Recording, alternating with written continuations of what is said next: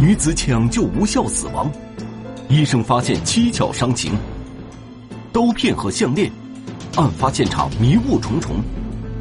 与丈夫多年矛盾，女子是自杀还是他杀？警方抽丝剥茧，揭开女子死亡真相。镀金项链，天网栏目即将播出。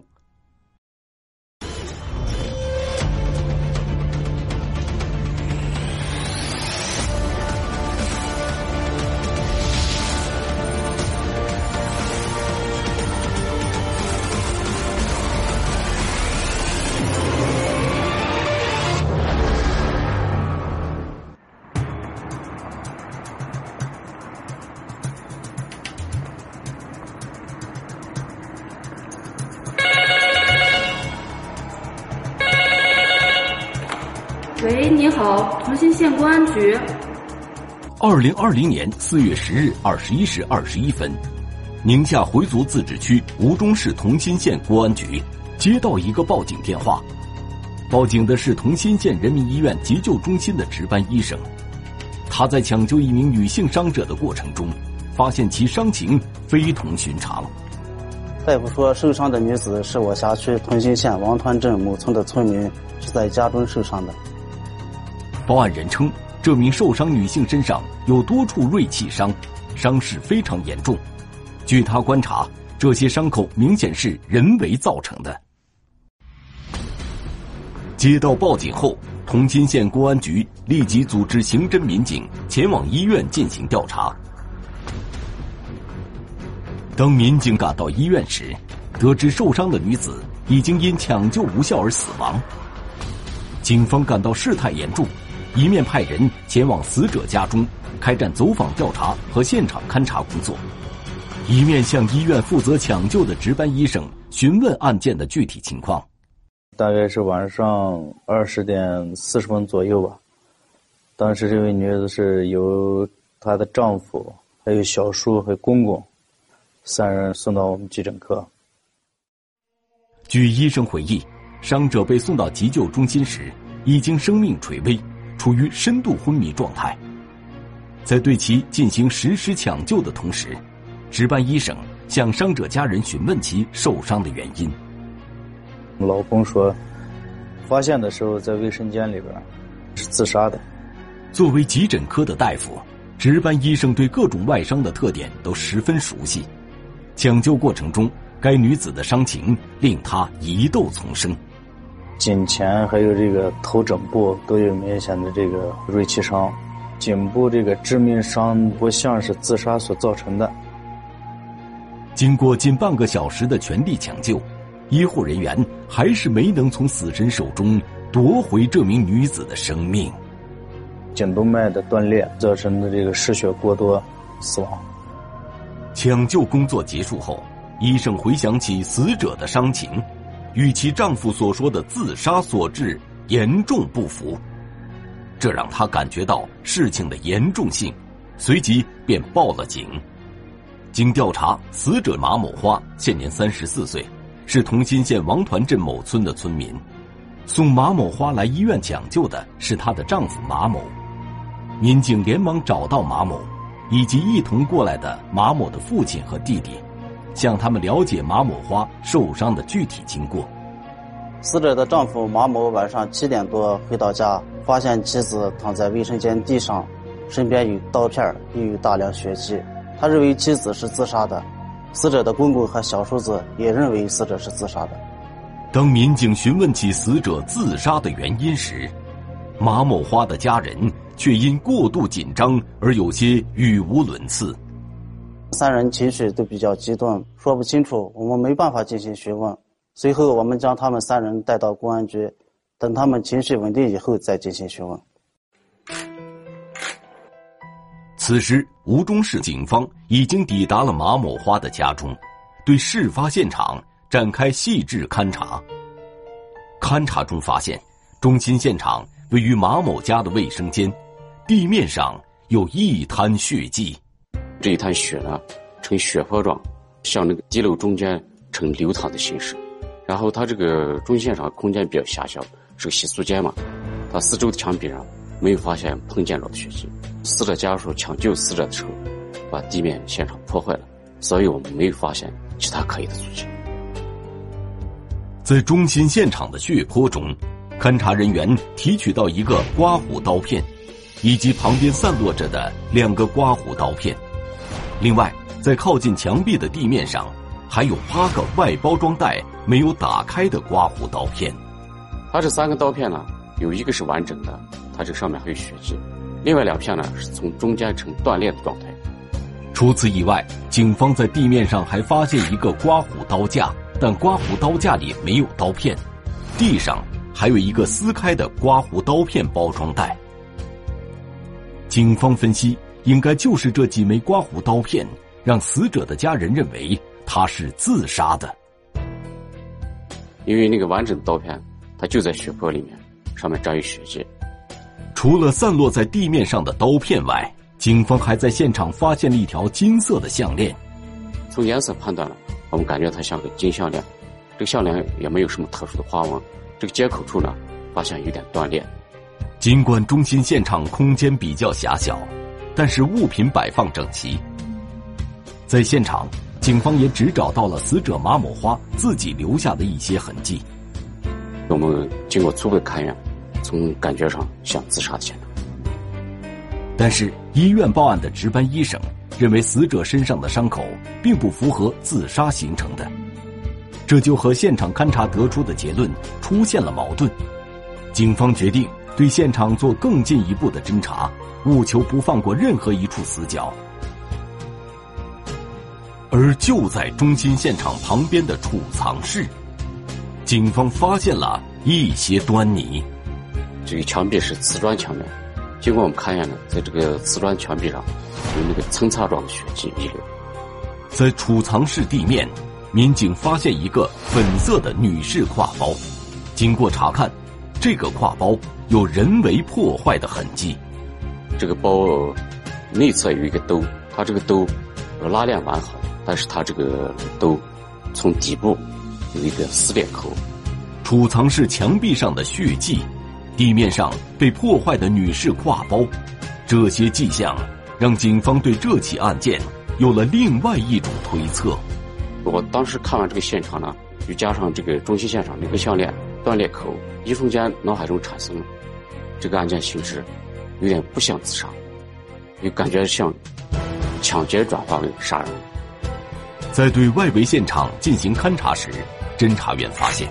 厨房的灶台上有一锅蒸好的米饭，案板上有一块还没有切的牛肉，由此，警方对案发时间有了大致的判断。我们当时分析，呃，在案发之前，这死者应该是在做晚饭，然后他根据这个分析呢，他的发案时间应该在六点到七点之间。勘查工作结束后，由吴忠市公安局和同心县公安局组成的联合专案组。连夜召开了案情分析会，结合医院走访和现场勘查的情况，警方展开了分析讨论。经过技术部门勘查，现场有自杀和入室抢劫杀人两种迹象。这两种不应该同时出现的迹象，为何会出现在同一个案发现场？这两种迹象有一个是假的，但哪一个是假的，我们暂时确定不了。医生说，死者的伤情与自杀形成的伤情有区别，不像是自杀。但是其丈夫和亲属都说死者是自杀。死者的丈夫和亲属是否在说谎？如果他们在说谎，这背后有什么秘密？通过法医的尸检，才能查明死者的死因，才能对案件性质作出判断。专案组认为，即使死者的死亡原因还没有最终的结论。他们也不能贻误战机，在此刻就要按照命案的标准对本案进行侦办。围绕中心现场开展走访摸排工作，调取监控，查找可疑人员，请求上级公安机关协同开展检验工作，尽快查明死者死因，同时对死者家属展开进一步询问。次日清晨，案件侦破工作全面展开，民警首先询问了马某的弟弟。其弟弟向警方叙述了当晚事情的经过。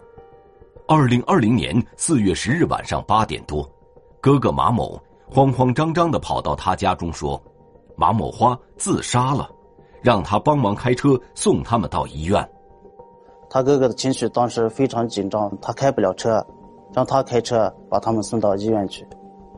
民警马上追问马某的弟弟：“既然他自己并未亲眼所见，却又为什么在医院？他那么肯定说嫂子是自杀？”对于这个问题，马某的弟弟向警方解释了原因：他哥和他嫂子多年来一直在闹矛盾，这个情况他一直知道，所以他们说他嫂子是自杀的。他也相信他嫂子是自杀的。通过对马某弟弟的询问，警方了解到马某与妻子马某花有矛盾这个重要情况，但是其他的情况马某的弟弟并不清楚。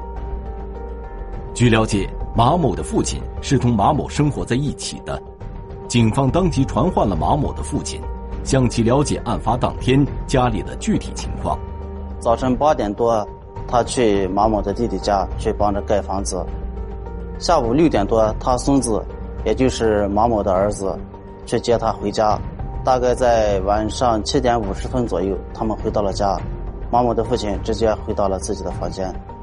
马某的父亲说，他和孙子回来不久，儿子就回来了。马某进了自己的房间，几分钟后，他跑出来大喊：“马某花你自杀了。”因为儿子和儿媳有多年矛盾这个情况，两人时常因为琐事发生争吵，儿媳也曾有过轻生的念头。马某的父亲看见马某情绪特别紧张，害怕他开车有危险，就让他先开车到他弟弟家，让他弟弟开车送他们去医院。外围组的民警通过对村民走访，也印证了死者马某花几名家属所反映的事实。村民告诉我们，马某和妻子有矛盾已经很多年了。另外，警方通过走访还得知，在现场发现的项链正是死者马某花的，平时一直戴在脖子上。是他从网上购买的，是装饰品，不是金的。经过排查，警方在离案发现场两公里远处找到一个监控，这也是警方找到的唯一一个监控。监控视频调取回来后，民警马上进行查看。案情，但是还没有定性。我们对这个过往的车辆跟这个人员进行初步的排查，并未发现这个有可疑的这个车辆跟人员。此时，经宁夏回族自治区公安厅、吴忠市公安局和同心县公安局三级公安机关法医的共同检验，对死者的死亡原因作出了最终认定。颈动脉有断裂，他这死亡原因就是急性失血性休克而死亡的。他这个颈部的伤口跟头尾部的伤口，他这个深度跟宽度都不是刀片能够形成的，所以根据这一点点推断，他不是自杀，他就是一起命案。同时，相关部门的其他检验也有了结果，地上的那条项链是铜制的，只是外表镀了一层金，并不值钱。另外，警方对被害人衣服进行检查时发现，在上衣的右下角有一处擦拭血迹的痕迹。经检验，血迹是被害人的，而正是这处特殊位置的血迹，警方有了一个大胆的推断：这个嫌疑人应该有放牧的经历。为什么这样说呢？在我们当地，这个一般这个放牧的人，他们在宰牛羊的时候，对这个刀子呢有这个擦拭的习惯。到目前为止，警方的侦查工作并没有发现其他的可疑人员，而马某夫妻之间有很深的矛盾，这难免让警方对丈夫马某产生了怀疑。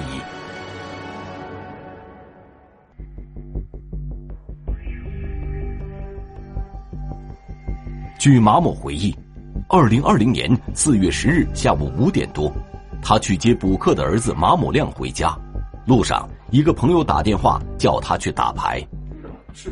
马某开车将儿子送到家以后，看见妻子在田里面干农活，马某趁妻子不注意，就偷偷的开车溜出去和朋友打扑克了。晚上八点左右，马某回到家，看到儿子在玩手机，妻子并不在家，于是让儿子马某亮去找马某花。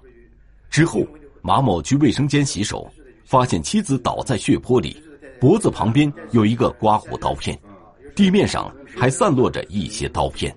马某认为，他偷偷出去打牌，他妻子可能是生气了，再加上他们之前经常闹矛盾，他妻子是个特别好强的人，可能因为一时想不开，妻子自杀了。讯问过程中，侦查员并没有发现马某有不正常的反应。在对马某的父亲进行询问时，其父亲反映，当晚六点左右，孙子马某亮接他回马某家吃饭，他进屋也没看到儿媳马某花，马某是在他之后回的家。在马某去洗手时，才发现倒在卫生间里的被害人。技术民警他们推断，案发的时间也应该是受害人做饭的时候。如此看来，马某似乎并不具备作案时间，但马某交代自己在案发当天的活动情况，都是他自己的一面之词，他父亲的证词也难辨真伪，父子二人的证词并不能让专案组排除马某的作案嫌疑。我们推测，马某害怕承担法律责任，趁着家中无人的时候，伪造了妻子自杀的假象，之后又害怕露出破绽，又伪造了妻子被抢劫的假象。作案后，他逃离现场，等他父亲跟儿子回到家中，他才回到家中，谎称其自杀了，然后他们一起送妻子到医院救治。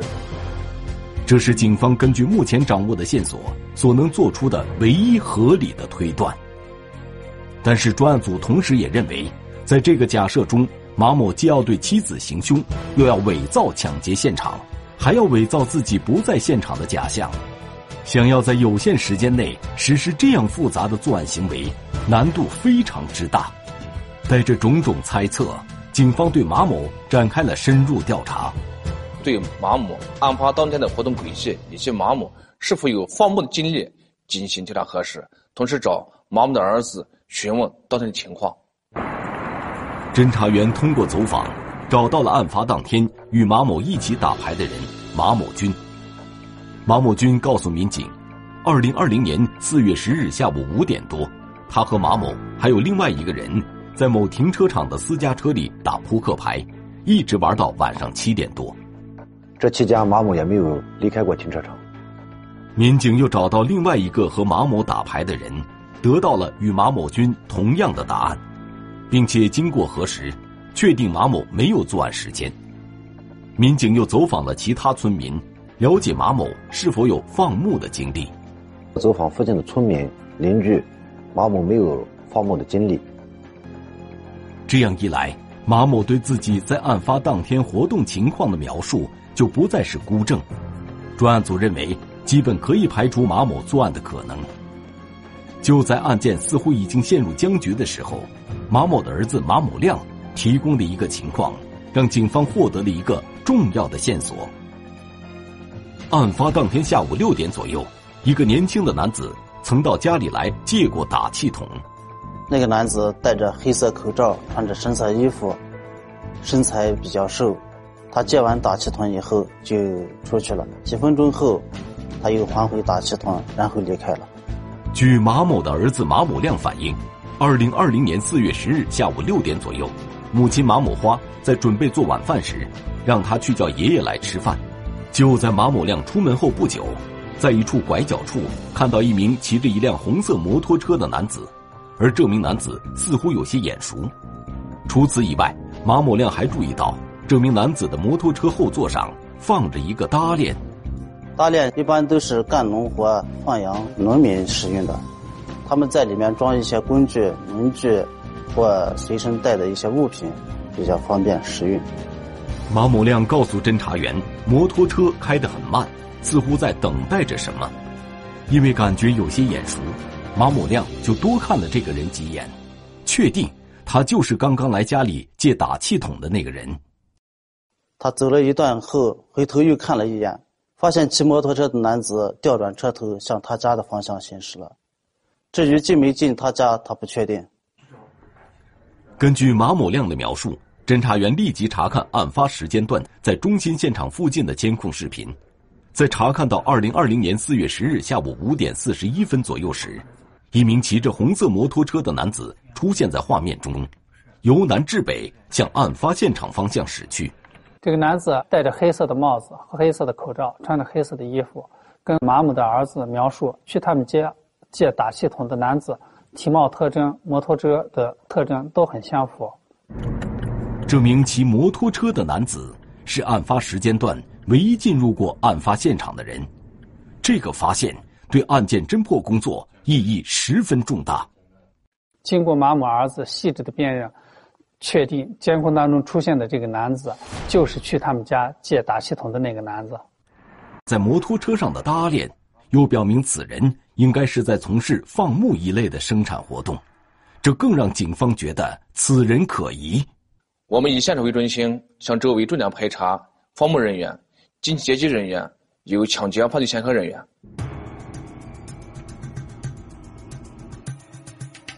专案组以案发现场为中心向外辐射，展开大范围、细致的走访，查找这名可疑男子的踪迹。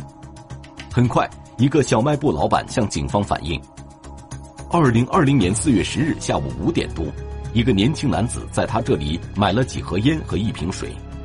该男子衣服的颜色、身材特征和警方要找的犯罪嫌疑人高度相符。